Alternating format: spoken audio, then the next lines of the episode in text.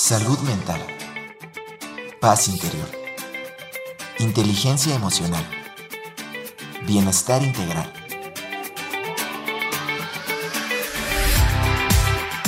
Aquí y ahora. Sesión con invitados.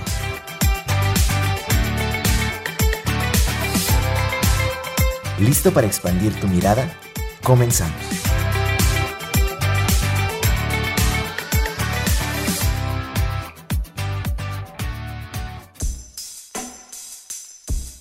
Buenas tardes. Bienvenido a este espacio, este espacio de reflexión y meditación aquí y ahora.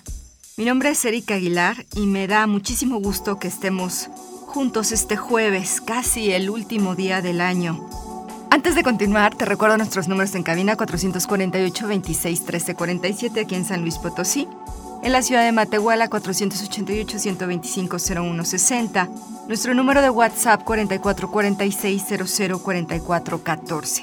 También te recuerdo nuestras redes sociales institucionales, radio y televisión, UASLP, y mis redes sociales, Erika Aguilar Meditación en Facebook, Erika Aguilar C en Instagram. Y también te invito para que me sigas en Telegram. Ahí tenemos un canal en donde también compartimos nuestros contenidos de meditación.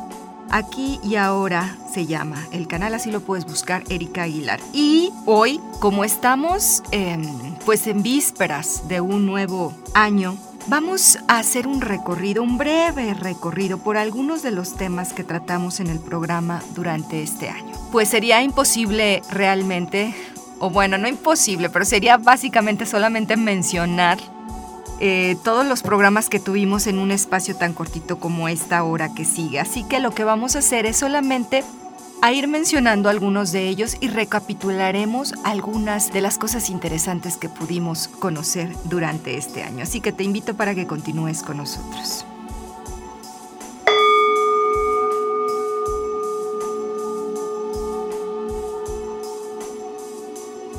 Como te comentaba, pues este ha sido un ciclo realmente pues muy productivo para aquí y ahora. Eh, recién comentamos que estamos cumpliendo 100 emisiones ya de hacer nuestras prácticas de meditación y junto con ello también pues realizamos nuestras sesiones de entrevista con los invitados. Durante este año llevamos a cabo 48 emisiones eh, en vivo de 60 minutos Hemos hablado de diferentes temáticas relacionadas con la meditación, con la espiritualidad, con la psicoterapia, con las terapias holísticas y quisiera empezar por destacar, por ejemplo, aquellas em, personas que nos acompañaron y que no se encuentran físicamente en la ciudad de San Luis Potosí, pero que no por ello dejaron de compartir sus conocimientos con nosotros. ¿Qué te parece si iniciamos este brevísimo recorrido escuchando algo de danzaterapia con Mónica Rodríguez y enseguida platicaremos un poquito con Anaí Funes respecto a la yoga facial?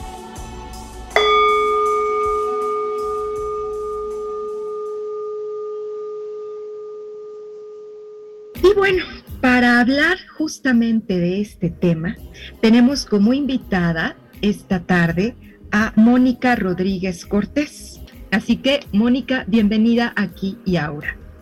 Erika, muchísimas gracias por la invitación. La verdad es que me da muchísimo gusto estar contigo. Y bueno, pues tú lo has dicho todo. La verdad es que pues pues sí, efectivamente, ahora el área en la que en la que estoy profundizando un poco más es la parte del movimiento, particularmente pues el movimiento con un enfoque creativo y terapéutico tiene algunos puntos en común. Pienso, ahorita me vas a ayudar a, comprenderlo mejor con la danzaterapia, pero a ver, platícanos, ¿en qué consiste esta disciplina? Bueno, para comentarte lo que es la danzaterapia, tendría que remitir primero a lo que es la terapia del arte. La terapia del arte es un complemento que ayuda en los procesos de desarrollo humano y básicamente pues tiene el objetivo de apoyar a las personas a través de diferentes mediadores artísticos a regresar un poco pues a su aquí y a su ahora.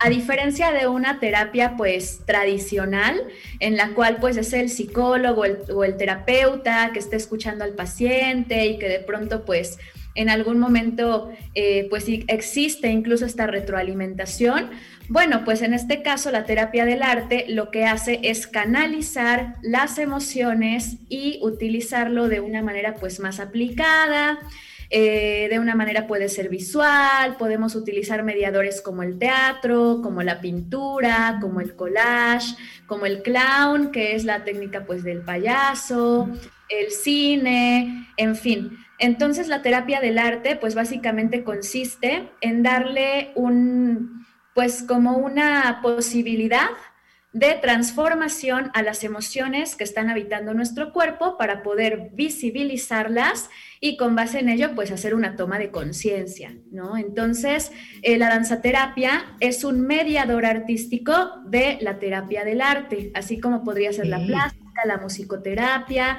y muchísimas cosas más. Y entonces la danza terapia como esta herramienta, eh, que este mediador artístico se enfoca en la parte del movimiento. Exactamente, así es, Erika. De hecho, la danzaterapia tiene como principal objetivo, pues el hecho de registrar las sensaciones físicas que experimenta nuestro cuerpo ante alguna situación de estrés, malestar, incomodidad, incluso alegría, euforia, eh, en fin, cualquier sensación que pueda, que pueda remitirnos incluso a una emoción, identificarlo a través de un escaneo corporal pues empezar a movilizar la energía de las zonas que tenemos algún bloqueo y canalizarlo de una manera ya más creativa. Ok, pues bueno, la invitada de esta tarde es Anaí Funes, así que es un gusto para mí recibir aquí en el programa a Anaí. Bienvenida, Anaí. Muchas gracias, Erika. Muchas gracias por este espacio y por darme la oportunidad de poder darles a conocer un poquito de este método, de esta técnica que a mí me encanta, que es la yoga facial o bueno, también conocido como face yoga. En ese sentido, eh, Anaí, a ver, ahora sí, específicanos qué es el yoga facial. Claro que sí. Mira, Yoga facial es una manera 100% natural en la que nosotros vamos a ejercitar los músculos de nuestro rostro exactamente de la misma manera en la que lo hacemos con el resto de nuestro cuerpo. Lo mismo vamos a hacer.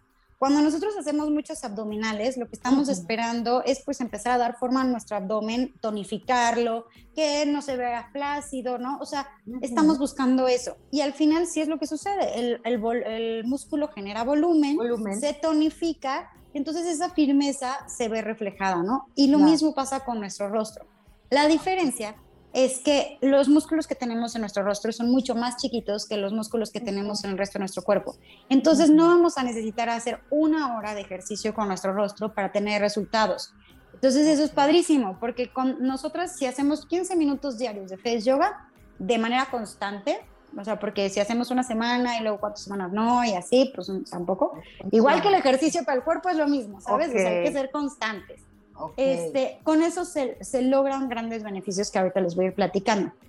Pero lo que también es face yoga, a diferencia de otros métodos que, que son muy afines, como no sé si han escuchado, pero hay face gym, face fitness, gym facial, eh, gimnasia facial. gimnasia facial. Perdón, te iba a preguntar que si es lo mismo o no. Claro, mira, vienen sobre la misma práctica y lo que, lo que queremos es ah, ejercitar los músculos de nuestro rostro para tener grandes beneficios de manera natural. Sí, se basan exactamente en este mismo principio. La diferencia es que en yoga facial, pues hacemos justamente esta parte de yoga, ¿no? O sea, en la que entramos en un mundo holístico, en un mundo para nosotras, en un mundo en donde nos cuidamos también, cuidamos nuestro espacio, nuestro cuerpo. Entonces es un mundo integral en la que respiramos, en la que nos concentramos en nuestro cuerpo, en conectar con nuestro cuerpo, escucharlo, porque eso también es padrísimo, porque muchas personas es, es que sienten molestias y no le hacen caso o está deshidratada su piel y tampoco le hacen caso. Entonces, cuando tú ya encuentras esa manera de conexión con tu cuerpo y conectas con tu cuerpo, vas a saber darle lo que él te está pidiendo. ¿no? Entonces, cuando entras en esta parte de yoga facial, también logras eh, encontrar un momento de paz para ti. Estos 15 minutos que te regalas para ti son increíbles porque te desconectas de todo, haces tus ejercicios, tus masajes y bueno, al final eh, pues vas a tener beneficios más allá de la relajación, que es increíble. Vas a tener eh, beneficios como ver tu piel más saludable, tu rostro rejuvenecido, etc. Entonces, básicamente eso es la diferencia.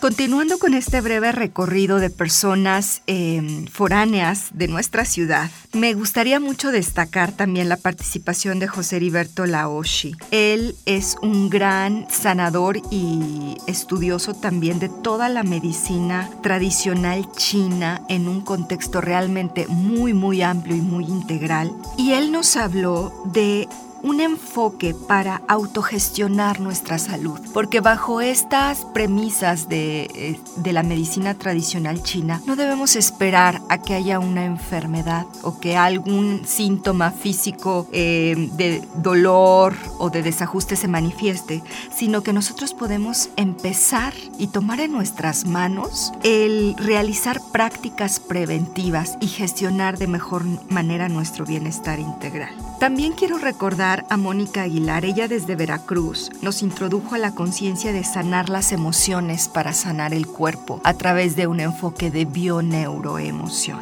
¿Y qué tal cuando escuchamos a Yolanda Carmona, quien desde la Ciudad de México nos habló de una disciplina yógica, pero muy particular, que no tiene mucho que ver con lo que usualmente conocemos como yoga, y se trata de Shakti Nam.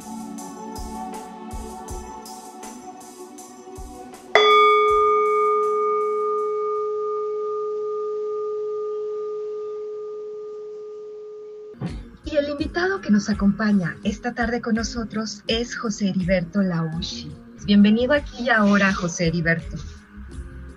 ¿Qué tal? Muy buenos días. Muchísimas gracias por la invitación, Erika.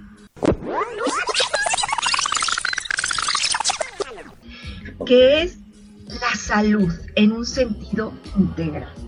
¿Cómo entendemos este concepto de salud, José Heriberto, desde el enfoque que tú manejas? Ok, la salud. La salud tiene dos vertientes, o, conocemos dos formas de salud. Los que estamos en, el lado occidental, de acuerdo a donde estemos parados, porque puede ir rotando ese lado occidental, pero los que estamos en, Occidente, mm, vemos la salud como eh, literalmente estar sano, no tener una dolencia. Básicamente es eso, nos, nos duele algo, nos curamos, se nos rompe algo, lo entablillamos, lo hechizamos. Pero para el Oriente, en líneas generales, la salud parte desde un concepto que se denomina Junhua, que es alegría plena. El concepto de la alegría es salud, porque la salud no, no depende de la enfermedad para el concepto oriental. Los cuerpos las personas y todos los cuerpos naturalmente vamos cumpliendo años, vamos envejeciendo, nos vamos oxidando y muchas veces de acuerdo a la alimentación y a la vida que llevamos, sí nos podemos enfermar. La diferencia radica en cómo actuamos frente a esa situación de enfermedad. Si actuamos profundizando la enfermedad y generando más pleitos con nosotros mismos, o si comprendemos la enfermedad y simplemente transcurre y nuestra vida sigue siendo la misma, en felicidad y tranquilidad.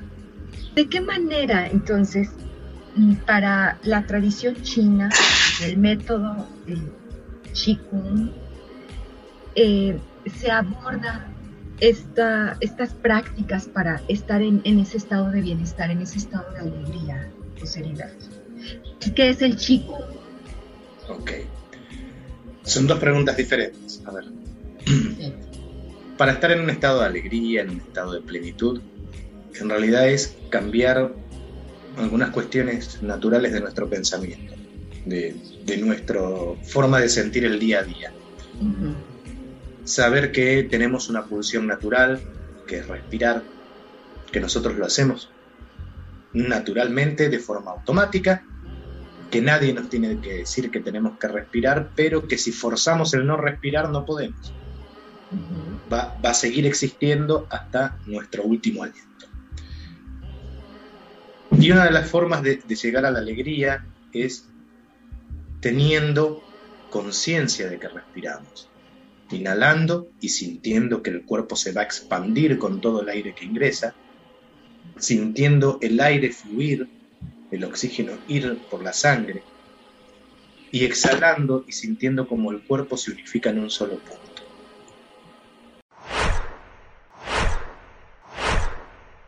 Bueno, Mónica es acompañante en bioneuroemoción. Entonces, Mónica, un placer de verdad, la bienvenida para nuestro espacio. Mónica, bueno, antes de, de entrar al tema, nada más quiero aclarar nos apellidamos igual, Mónica, pero no somos parientes. Aguilar. Exacto, Erika Aguilar y Mónica Aguilar, pero no somos hermanas ni primas. Tal vez energéticamente tengamos otro tipo de vínculos, pero familiarmente no. Así es. Pues bienvenida, Mónica. Mónica está desde la ciudad de Veracruz, ¿cierto, Mónica? Así es, desde aquí, desde el bello puerto de Veracruz.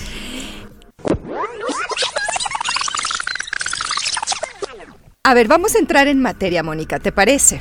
Vamos a entrar en materia, sí, claro que sí, por supuesto. Estamos titulando nuestro programa Sanar desde la raíz porque, como el subtítulo también lo indica, el tema que tú nos vas a ayudar a, compartir y a profundizar un poco es cómo desde las emociones surgen situaciones que alteran nuestra salud. Es cierto. ¿Cómo, cómo, cómo, cómo va ese tema, Moni? Bueno, mira, eh, tenemos aquí que comprender que hay una relación neuroquímica que se da en nuestro cuerpo y que es generado por nuestros pensamientos y nuestros sentimientos. ¿Sí? Cuando yo tengo un pensamiento positivo, voy a generar sustancias que son positivas para mi organismo. Cuando yo tengo un pensamiento negativo, pues voy a generar todas este, unas reacciones mm, eh, químicas que no son benéficas para, para mi cuerpo y todos mis pensamientos están sustentados por mis creencias y mis juicios. Y ese va a ser como que el cristal con el que yo veo la vida y cómo la interpreto. Son los lentes que todos traemos puestos, ¿verdad? Así es, son los lentes que todos traemos puestos y que están eh, ligados a nuestros pensamientos y obvio, pues todo nuestro cuerpo, ¿no?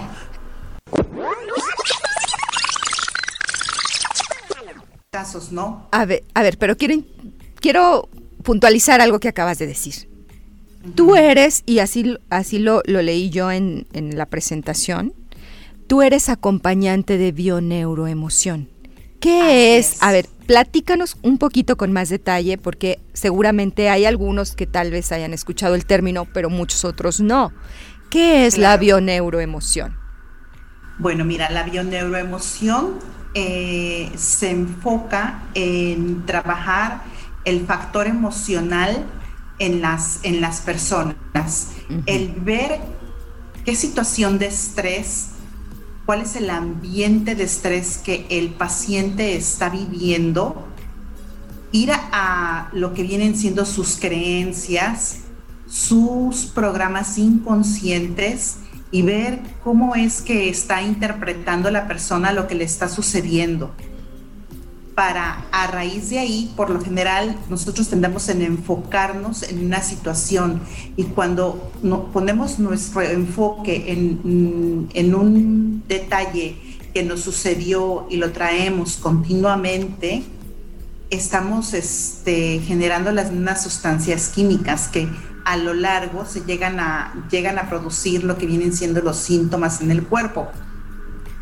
Bueno, entonces vamos nosotros hasta la raíz, a lo que fue el ambiente emocional que generó todo ese estrés, vemos a, qué, cuáles son los programas inconscientes para que así nuestros, eh, el cliente pueda ver todo desde otro punto de vista más holístico, más eh, eh, unido y pueda tener un cambio de conciencia que va a minorar su estrés y por lo tanto a minorar todo lo que viene siendo el síntoma.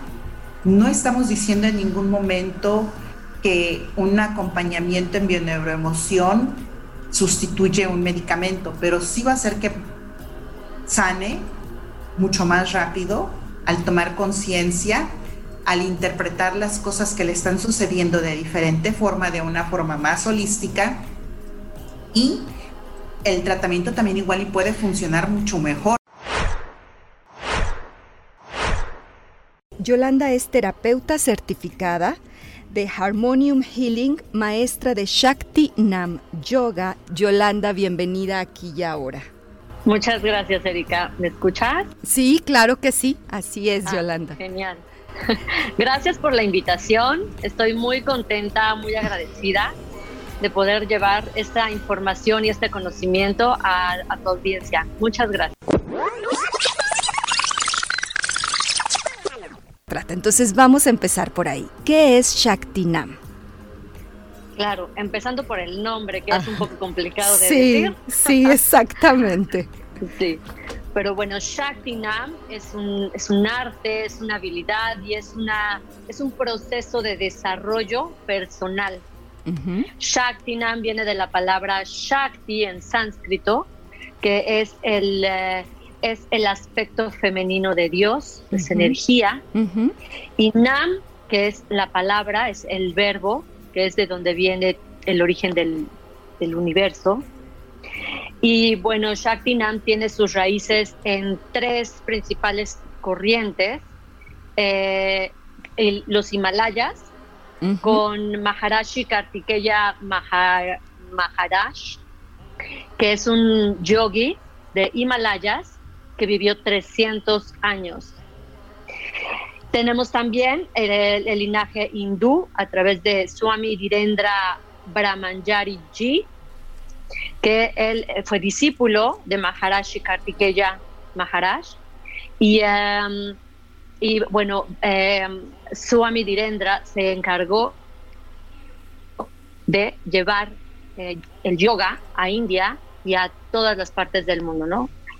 Y después, por otro lado, tenemos la sabiduría divina espiritual. Bueno, tenemos a, otro yogi también, que es eh, Sri Balmukhan Singh, que fue discípulo del el yogi anterior, Swami Dhirendra eh, Brahmanchari, nombres un poquito raros, pero, pero la idea de mencionárselos es que tenemos un linaje, muy claro, okay. antiguo y muy claro y muy directo. Son enseñanzas directas, porque eh, de, de, Maharashi Kartikeya eh, Maharaj, después viene Swami Dhirendra Brahmanchari Ji y después Sri Balmukhan Singh.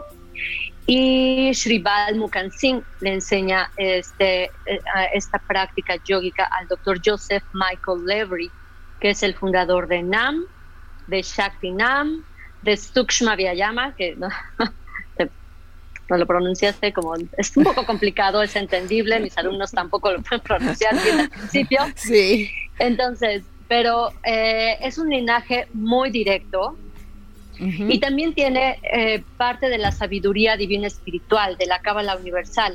Ah, a ver, ¿cómo es eso, Yolanda? Eh, la Cábala Universal nos habla del, origen de la vida, nos habla del árbol de la vida, de cómo estamos conformados, que no solo somos un cuerpo físico, sino que, bueno, somos el 10% es nuestro cuerpo físico y el resto, el 90%, es no físico.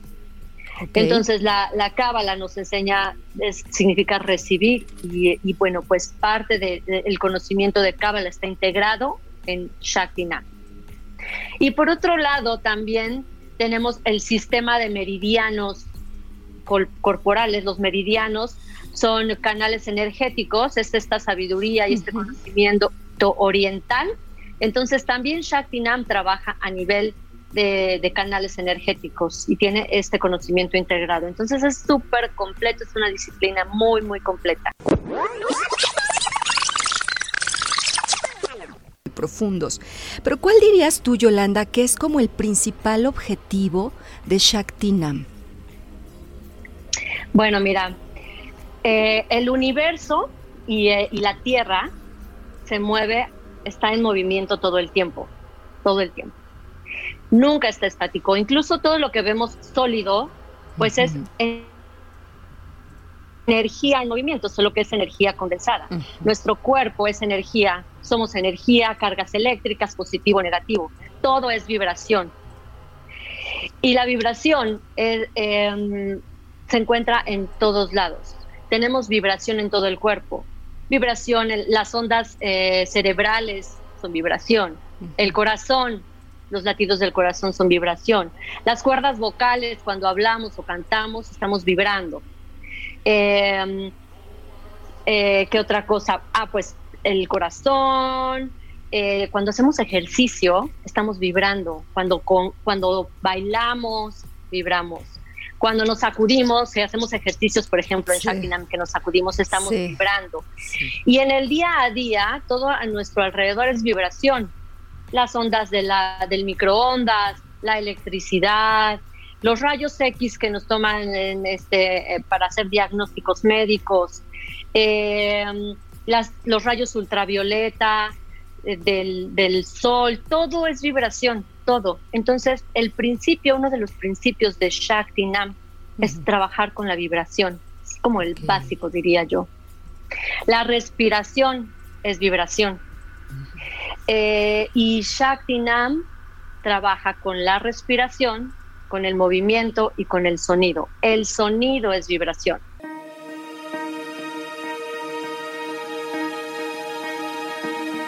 Aquí y ahora, sesión con invitados. Regresamos.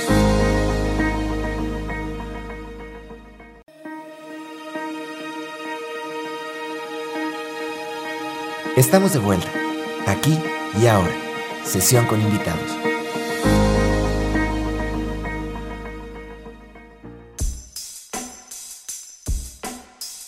Estamos realizando un repaso por algunas de las temáticas que a lo largo de este 2021 hemos abordado aquí en nuestro programa. Te invito a que continúes con nosotros durante la próxima media hora. Te invito a que te suscribas también, que le des like y descargues todos nuestros podcasts porque tal vez no hayas escuchado las 48 entrevistas que tuvimos. Entonces, pues las puedes descargar, las puedes escuchar ahí en Spotify. Búscanos así, aquí y ahora sesión con invitados. Además te recuerdo que nuestras temáticas son atemporales, por lo tanto, en cualquier momento que tú las puedas escuchar, eh, no habrá ningún problema porque ya no sea vigente o porque ya haya pasado la temática. Al contrario, hoy en día todas estas temáticas más que nunca pienso yo que son de mucha utilidad y de mucho beneficio para todos. También te invito para que el día de mañana nos sintonices en nuestra sesión de prácticas de meditación. Tendremos nuestra última práctica también de este año y hemos preparado algo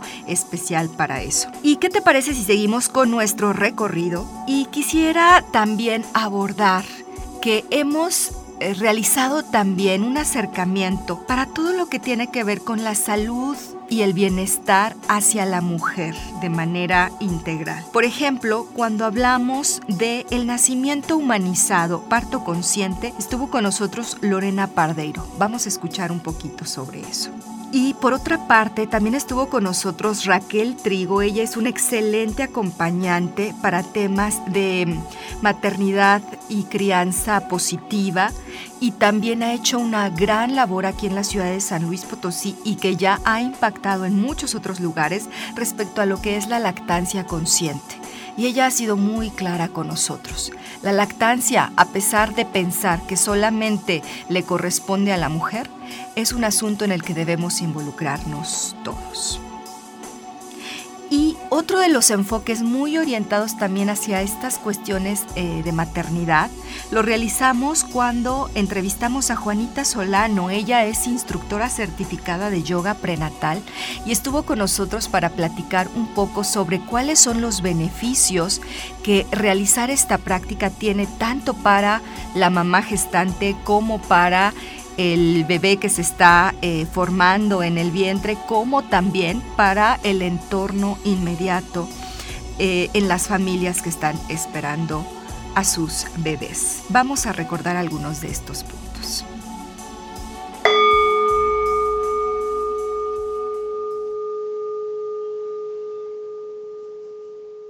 Pues nuestra invitada es Lorena Pardeiro Simón. Lorena, bienvenida aquí y ahora. Muchas gracias, Erika. Estoy muy contenta de estar aquí con ustedes el día de hoy. ¿De qué se trata cuando hablamos de un parto humanizado? Pues mira, eh, lo que buscamos con el parto humanizado es regresar a los tiempos naturales de nacimiento de la mamá y del bebé. Eh, el nacimiento a través de los años, por distintas razones, a través de la historia, se ha medicalizado.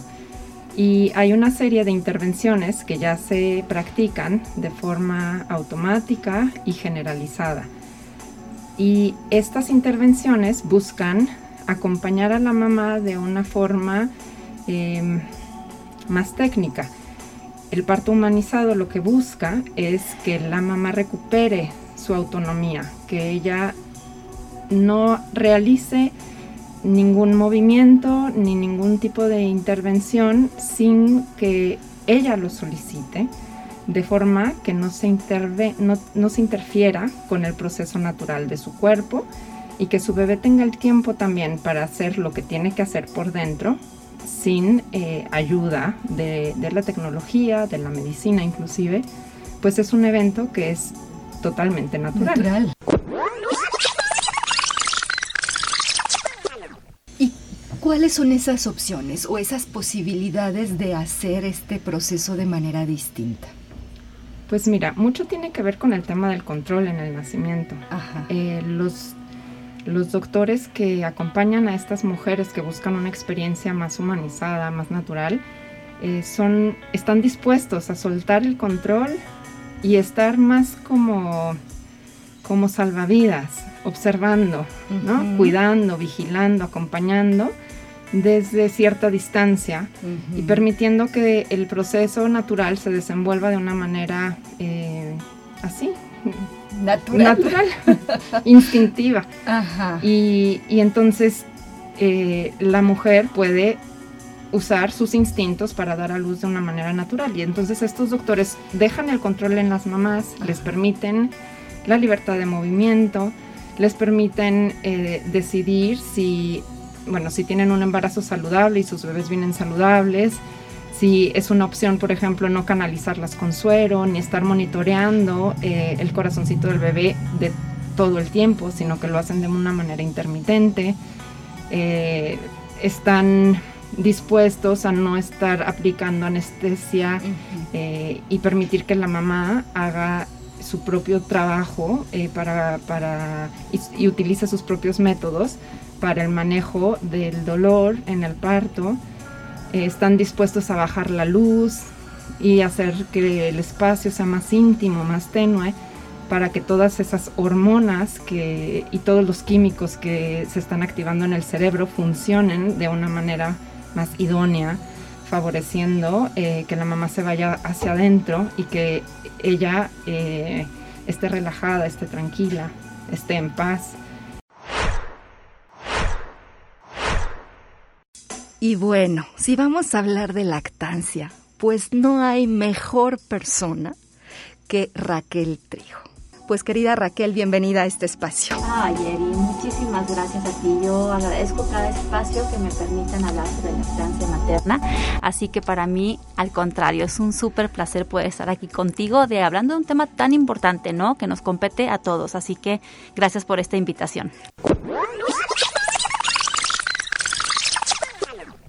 Entonces, este, esto es lo que me, lo que me motiva, Eri, el, el hecho de, de, encontrarme sola y de buscar que la gente que quiere amamantar no lo haga, ¿no? No se sienta sola y que las maternidades sean un poquito más respetadas al estar informado, ¿no? Este, tú puedes hacer valer un poquito más tus derechos y por otro lado, este, vincularte con gente que también está en tu mismo camino y que eso hace que se transite todo de una forma mucho más suave. Fíjate que yo, esto que nos estás compartiendo eh, es muy importante.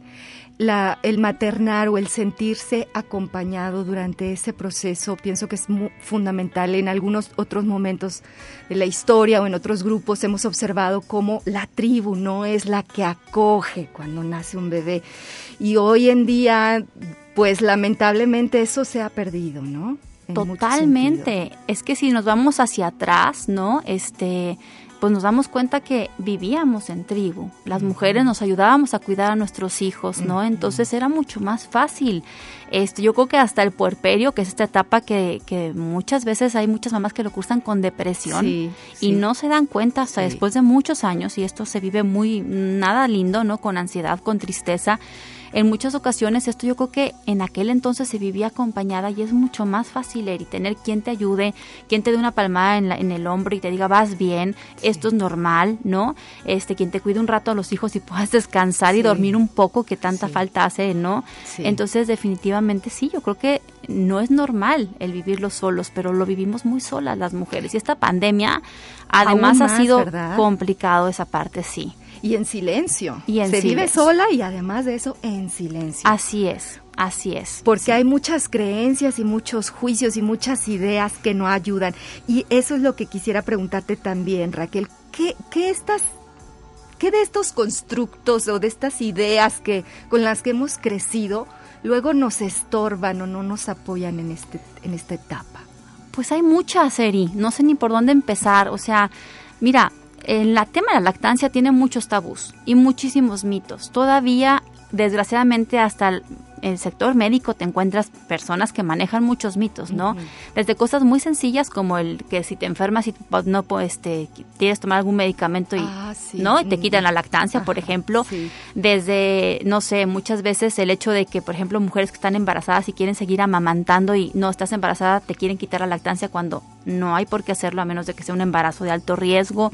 Entonces te digo, nos encontramos desde cosas de verdad del sector médico hasta todos estos prejuicios que tenemos que mamás que amamantan a lo mejor un bebé mayor a seis meses en muchas ocasiones o hasta menor, ya te dicen que la leche no sirve, que lo estás haciendo súper dependiente de ti, ¿no? Que cómo es posible. La lactancia en público, Eri, cual es ah, todavía súper mal vista en muchas, hacia muchos ojos, ¿no? Entonces, la mujer que amamanta se, se, pues sí se anima a transitar bastantes cosas que no son fáciles, ¿no? Y este, y desgraciadamente, muchas de las ocasiones, la gente que más cercana tienes es la que no lo hacen en mala fe, generalmente, pero obviamente este, pues, no cuentas con tanto apoyo. Es por eso que yo siempre les digo, hay que informarnos todos, todos, ¿no? Desde, te digo, desde quien cuida al niño, desde el médico que lo recibe, desde el médico que lo ve, los médicos que ven a la mamá que está amamantando, la lactancia es de todo, Seri, de verdad.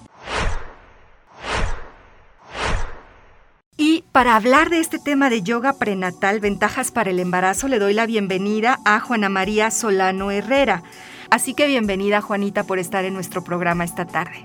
Gracias Erika, buena tarde. Un gusto estar aquí. Ayuda mucho esa conexión también con, con, la gente que va contigo, ¿no? Y el tener la experiencia, vivenciarla, saber todo lo que uno puede o no hacer, cómo enfrentar las cosas, eso es algo invaluable. Y entonces, a ver, ahora sí, centrándonos un poco a lo que es esta yoga para parto, como mencionaste, o yoga prenatal, ¿Cuál sería la principal diferencia entre este tipo de yoga y lo que podemos conocer tradicionalmente o de manera más eh, como los otros tipos de yoga? Que yo sé que hay muchos, ¿no?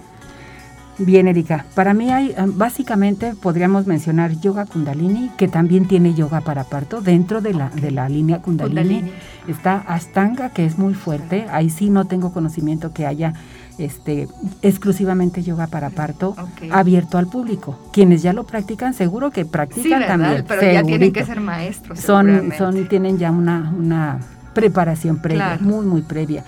Está Iyengar, este, que también son muchos estiramientos, que también no lo dudo que haya quien lo, quien lo, practique, sí, cuando ya tienen el conocimiento. Y lo que es hasta, eh, lo que es este más, para mí más equilibrado, este, pues es el hatha el hatha, el hatha yoga. Y dentro de hatha yoga sí está muy abierto al público el yoga para parto, porque ahí pues con este, ahora sí que sin conocimiento de nada del yoga, que fue mi caso, pues entré a practicar. Y ya nos vamos, es mucho labor del instructor ir llevando a la alumna, a la pareja, este, pues por buen camino para buen término. Sí, fíjate que brevemente les comparto que yo también estuve asistiendo un tiempo durante mi gestación y fue directo, o sea, yo no había practicado yoga antes y fue muy buena experiencia. Realmente me ayudó muchísimo, además de acercarme a la disciplina que como tal nunca había practicado, a, a, equilibrar mis emociones, a ser un poco más consciente del proceso. Y eso es algo bien agradecible porque eh, pues durante este periodo que estamos nosotros como mujeres, y me, refiero necesariamente a las mujeres, ¿verdad? Porque somos las que gestamos aquí si no hay de otra, este, pues hay una serie de cambios fisiológicos, emocionales, mentales, que es importante encontrar herramientas que nos puedan ayudar en ese tránsito, ¿verdad? Efectivamente, el yoga es una herramienta, es una muy buena herramienta y cuando la gestante, la mujer, llega con esa ilusión de quererse preparar, ¿no? es, algo maravilloso, maravilloso. De, eh, de los beneficios que, que, podemos encontrar al practicar la yoga para gestantes o la yoga prenatal, ¿cuáles podríamos mencionar? si nos vamos por el lado físico, los músculos, principalmente de piso pélvico, de, de, bajo vientre, se van fortaleciendo con la gimnasia psicofísica. ¿sí? Entonces, el peso del bebé va en aumento y esos músculos están aptos para ese peso. Y entonces vamos a darnos cuenta que la gestante camina normal, no camina como patito, no tiene tantas molestias en parte baja de su espalda.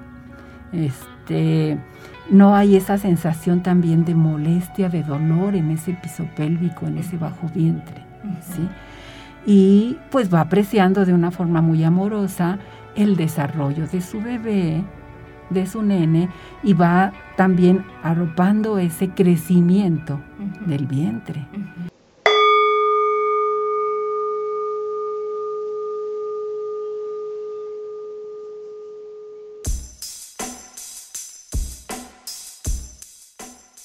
Otros temas que quiero mencionar en esta ocasión tienen que ver con nuestro mundo prehispánico. Sí, este año consideramos algunas de las temáticas que tienen que ver con esta cosmología muy, muy relacionada con nosotros. Hablamos, por ejemplo, del calendario maya, del día eh, entre tiempos que, se, que usualmente... Eh, pues lo ubicamos el día 25 de julio. También por otro lado hablamos del tema del temazcal con Héctor Serino, que nos aproximó a lo que representa esta práctica y lo que ha representado a lo largo de la historia de nuestra cultura. Y también abordamos el tema de tambor ceremonial, también desde este punto de vista prehispánico y mesoamericano, a través de la charla con Juan José Aceves. Vamos a escuchar un poco de ello.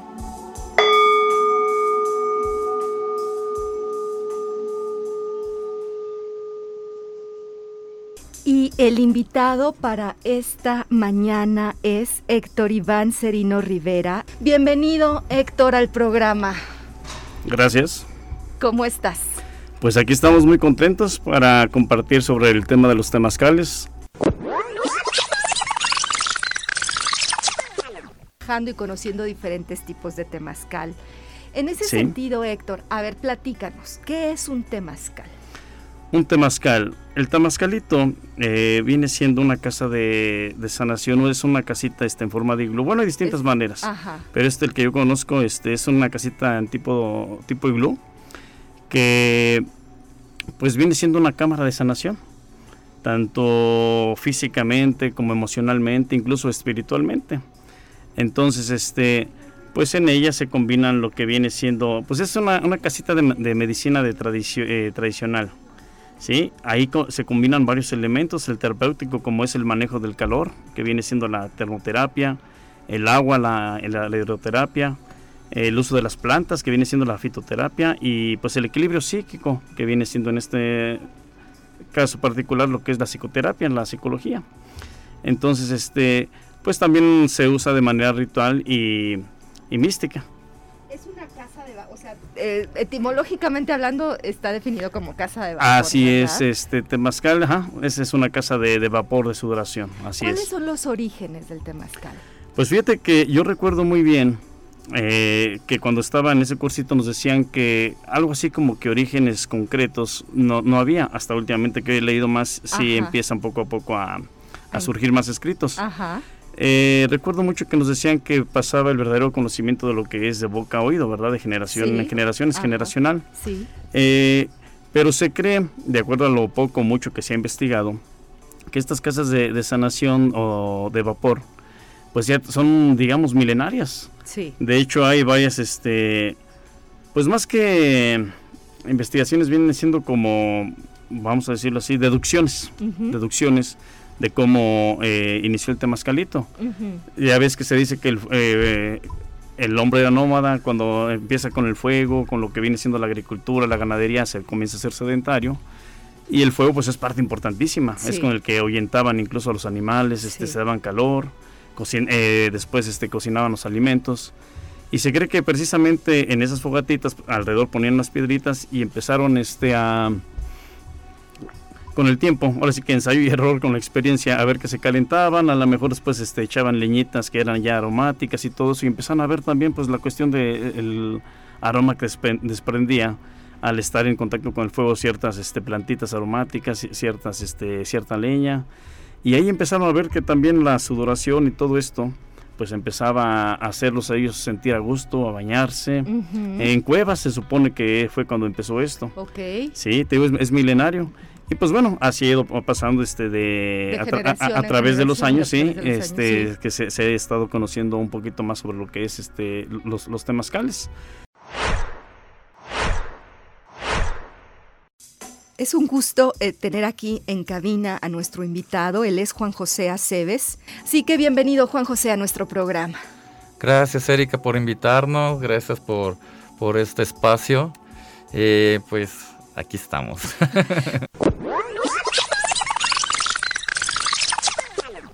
Y el tema del tambor, y en particular del tambor ceremonial, es un tema que tal vez no conocemos en gran medida de qué manera este instrumento puede apoyar en estos espacios como tal vez de meditación, tal vez de conexión espiritual. Entonces por ahí quisiera que nos platiques un poquito, pero antes me gustaría que también nos compartas, a ver, cómo es que Juan José se acerca y llega a este tema del tambor.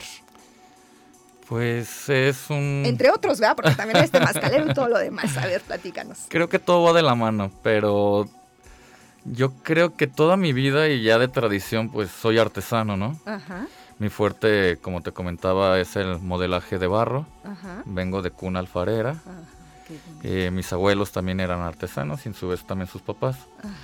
Eh, pues se te da la facilidad de con las manos Híjoles, pues yo empecé a compartir esto de los tambores por lo que te comentaba, en una crisis existencial, pues me llevó a buscar esas respuestas a mis preguntas que no, hay, no encontraba. Y un día, pues decidí dedicarme, pues ya a, a, lo que tenía ya en mi sangre, ¿no? Que es compartir nuestras tradiciones. Y uno de ellos es el tamborcito. La importancia del tamborcito yo no lo dimensionaba ni, ni creo que de la forma como yo lo dimensiono, son pocas las personas que lo alcanzan a percibir. Eh, yo sé que es como... Mm, me gusta mucho la mexicanidad porque la veo como ciencia exacta, pero muchas partes en de otras partes del mundo eh, manejan también otras herramientas, como los japoneses su katana. Ajá, y nosotros nuestro tamborcito, porque es una extensión de nosotros, es nuestro corazón, es nuestro latir. También es la palabra de los abuelos. En la forma del, del toque, es la forma que el abuelo se interpreta a través del, del sonido. A ver, ¿cómo es eso? Explícame un poquito. Nosotros cuando hacemos un canto, le decimos lo que te comentaba, un rezo. Al hacer la intención y hacer hablar el tamborcito con los toques. A ver, por ejemplo, aquí, aquí Juan, Juan José trajo su tambor. A ver. cuando se, eh, la forma de que se representan los abuelos es en el canto, en, el flor, en la flor y canto. A ver, ajá. Quiero ser águila que vuela y vola muy alto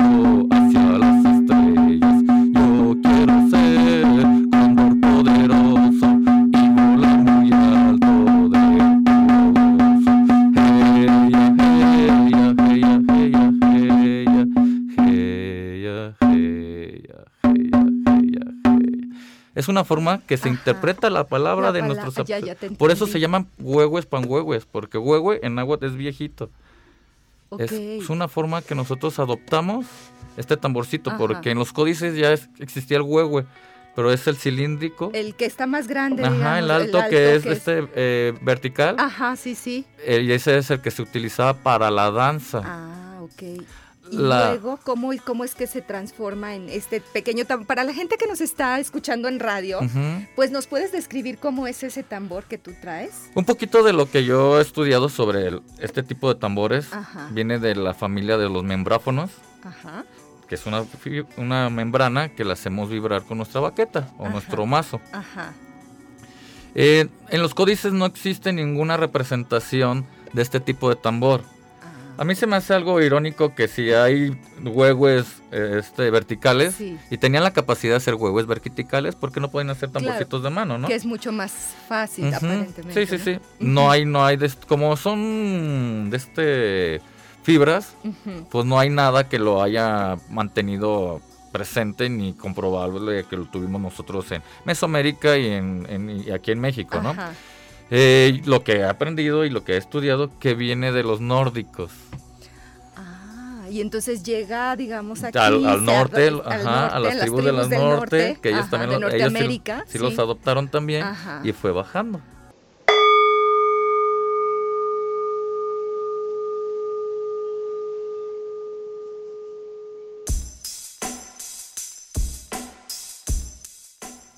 Bueno, yo sé que estoy dejando de lado de mencionar al menos a muchas otras temas, muchos otros especialistas que estuvieron con nosotros. Por eso te invito de verdad a que te aproximes a nuestro podcast, a que escuches todas las entrevistas que tenemos ahí, porque en realidad todas son muy enriquecedoras. Y te invito para que el próximo año, en 2022, podamos seguir estando juntos, compartiendo juntos y construyendo juntos este espacio aquí a través de Radio Universidad. Tampoco puedo dejar de mencionar que en este 2021, como lo dije al principio, pues cumplimos 100 emisiones de estas prácticas de meditación. Y en este ejercicio especial que realizamos, tuvimos de manera directa a algunos de nuestros invitados en vivo realizando una meditación colectiva, la cual fue muy bonita así como también escuchamos varios de sus testimonios. Este programa también está en nuestro podcast. Y pues antes de despedirme, vuelvo a recordarte nuestro WhatsApp para que te pongas en contacto con nosotros directamente, me hagas saber tus inquietudes, tus sugerencias, qué te gustaría que se modificara, qué no. En este año tuvimos nuestra, cerramos nuestra segunda temporada, tuvimos un breve descanso, por decirlo de alguna manera, para poder preparar nuestros temas de la tercera temporada durante el mes de agosto y seguramente el próximo año seguiremos buscando de qué otra manera poder seguir haciendo de este espacio una alternativa útil, una, una alternativa de reflexión, una alternativa en donde podamos compartir temas que nos ayuden a ser nuestras mejores versiones. Muchísimas gracias por acompañarme durante todo este año. Te invito por supuesto a que el próximo año pues sigamos contando con tu preferencia a través de Radio Universidad y pues yo antes de despedirme te agradezco enormemente. Estoy llena de agradecimiento para que para ti para este espacio, para todos mis compañeros de trabajo que hacen posible, porque todos, todos, todos desde diferentes em, trincheras y desde diferentes actividades, colaboramos juntos para que aquí en Radio Universidad podamos tener otras alternativas para ti. Gracias a Lalo que me está ayudando esta mañana. Gracias a Ángel Briones, que también este, me está ayudando. Gracias también a Ángel Eduardo, que también me está ayudando en la edición. Y te invito para escucharnos ya a nuestro primer programa también el próximo 6 de enero. Hasta la próxima.